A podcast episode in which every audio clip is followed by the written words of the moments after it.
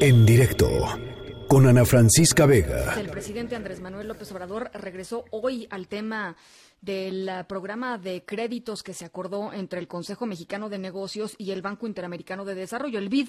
Eh, este es un, programa del que platicamos ayer. Eh, estaría facilitando hasta 12 mil millones de dólares eh, a 30 mil micro, pequeñas y medianas empresas. La verdad, en, una, en un esquema muy interesante para pues, tratar de que las pues las cadenas productivas en México no terminen de, de reventar con esta crisis económica y el presidente López Obrador pues parece no estar del todo convencido de que es una solución eh, no nada más viable, sino además deseable. Hoy mismo dijo que hay un riesgo de corrupción en este programa de créditos. Eh, dijo literalmente que el acuerdo eh, equivaldría, podría equivaler a corrupción.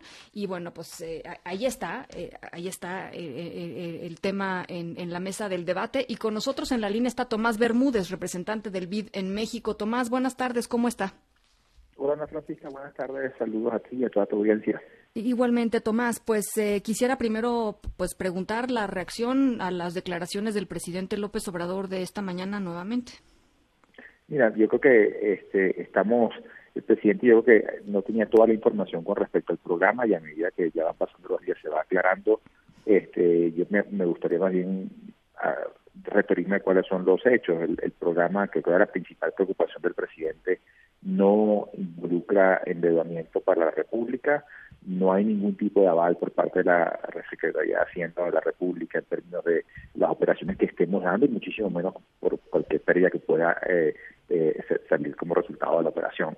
Entonces, este, yo sé que la Secretaría de Hacienda está haciendo un trabajo de, clarificar el tema y por ahora pues nosotros seguimos adelante con, con, con esta, pensamos una necesaria operación para sobre todo proteger el, el, el, la, la, la, productividad del país. Todas estas cadenas productivas se están viendo, como tú mencionabas, muy afectadas en términos de, la crisis. Las pymes normalmente, en condiciones normales, les cuesta mucho la parte de financiamiento y en situaciones de estrés como la que estamos viendo ahorita, pues muchísimo más. Y con ellos tenemos que contar para eh, que sean el motor de la recuperación una vez que pase la tormenta. Entonces, lo mejor que podamos preservar el, la, productividad y estas cadenas eh, en mejores condiciones vamos a estar para rebotar después que pase todo esto. ¿En estos días han hablado ustedes con, con funcionarios de la Secretaría de Hacienda, Tomás? Sí, hemos estado en contacto todos los días y, este, y yo, yo creo que ya la cosa se está aclarando bastante. Eh, creo que también ayer tiene que ver mucho con la manera como se hizo la pregunta este, en la mañanera de ayer pero yo creo que ya la cosa se va aclarando y, y este ya este el presidente tiene mucho más elementos de lo que tenía ayer cuando conversó sobre del programa.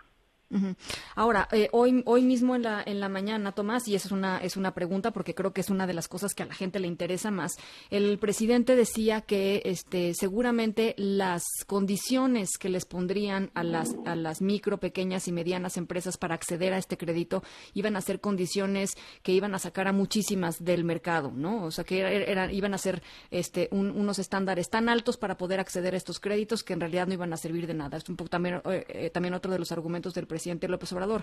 Eh, eh, ¿Qué responden a eso? Mira, nosotros, este es un programa además, y esto también es bueno que se sepa, este es un programa que no es nuevo. Nosotros tenemos ya en México con este programa cuatro años. Lo que estamos haciendo ahora es incrementar los montos para hacerle frente a la, a la coyuntura que tenemos ahora. Entonces es un programa que ya venimos haciendo hace tiempo, de hecho se ha ido incrementando en el tiempo. Tenemos ahorita en el orden de unos casi 500 millones de dólares hoy en operación, más lo que le vamos a agregar ahora y las empresas, tanto las empresas anclas que operan dentro del esquema como las pymes ha sido satisfactorio para ellos. Hemos llegado que las empresas ancla, perdón que te eh, interrumpa Tomás, pero para que la gente nos entienda, las empresas ancla son empresas muy grandes que eh, tienen, pues, como parte de su cadena de producción, contratan, digámoslo así, a empresas más pequeñas, pequeñas o medianas, para poder, este, pues, hacer su, su, trabajo, ¿no?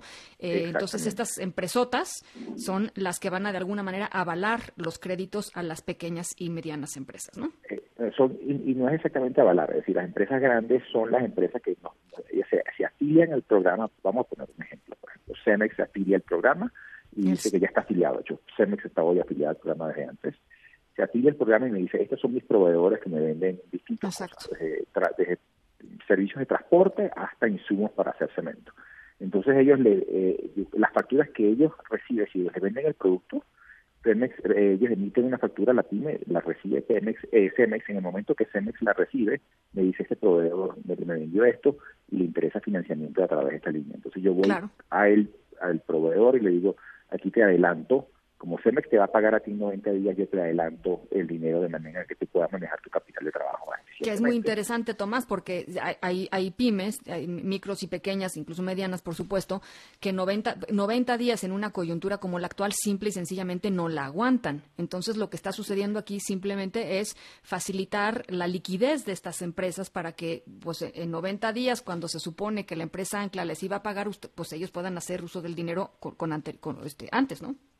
Así es, ya a los 90 días, cuando ya la empresa le pague a la pyme, la pyme le paga de vuelta a mí. Exactamente. Pero el riesgo, el riesgo, el riesgo de crédito lo asumo yo de manera directa con la pyme. No hay un aval de parte de la empresa Ángela, que es importante. Es decir, yo no estoy financiando de ninguna manera la empresa Ángela, yo voy directamente a la pyme. No, me refería, eh, el aval me refería más bien a, lo que tú decías, Tomás, en el sentido de decir, estas son mis empresas, ¿no? Estas son las empresas que son mis proveedoras, ¿no? De alguna manera, yo avalo que estas trabajan conmigo, ¿no? Están, están en mi, están en mi cadena, ¿no? Eh, entonces, entonces, lo que ustedes dicen, Tomás, es eh, se va a aclarar poco a poco y esto va a ir funcionando como ha funcionado los últimos cuatro años. ¿Esperan que, que el gobierno federal no les ponga ninguna barrera? No, no, no, anticipamos ninguna barrera de ninguna índole. Este, nosotros eh, seguimos avanzando en el diseño del programa, ya estamos coordinando cómo vamos a seguir incorporando este, empresas al, al, al, producto y estamos también en conversaciones con bancos de afuera, inversores de afuera y de adentro también para sumarlos al programa. La idea es utilizar el dinero nuestro, sumar este también este capital que quiera participar en esto programa que sea lo suficientemente grande y robusto para atender las necesidades de estas pymes. ¿Durante cuánto tiempo? Mira, el, programa es abierto. Yo creo que la demanda, a medida que vaya bajando la crisis, este, será menor, pero queremos tener como un, buen arsenal para responder a lo inmediato. Y ya después veremos cómo va reaccionando el mercado en la demanda. Si las cosas empiezan a mejorar, pues los bancos volverán a abrir sus fuentes de liquidez de una manera más, más amplia y, habrá necesidad de menos dinero. Entonces, por ahora lo que la estrategia es irnos con un volumen importante, ver cuánto es la demanda y a medida pues, que sea menos necesaria, pues vamos reduciendo eso. Pero la idea es salir con algo que sea significativo. Claro. Bueno, pues eh, ojalá podamos platicar en las semanas que vienen, Tomás. Sería muy interesante ver cómo, cómo va surgiendo exactamente la demanda, eh, en, qué, en qué ámbitos, en qué rubros. Creo que va a ser realmente pues un ejercicio eh, para entender un poco en dónde están los, los cuellos de botella más importantes, ¿no? Así es. muchas gracias, Ana Francisca, de nuevo por la invitación y a tu orden cualquier cosa. Muchísimas gracias. Tomás Bermúdez, representante del BID en México. En directo con Ana Francisca Vega.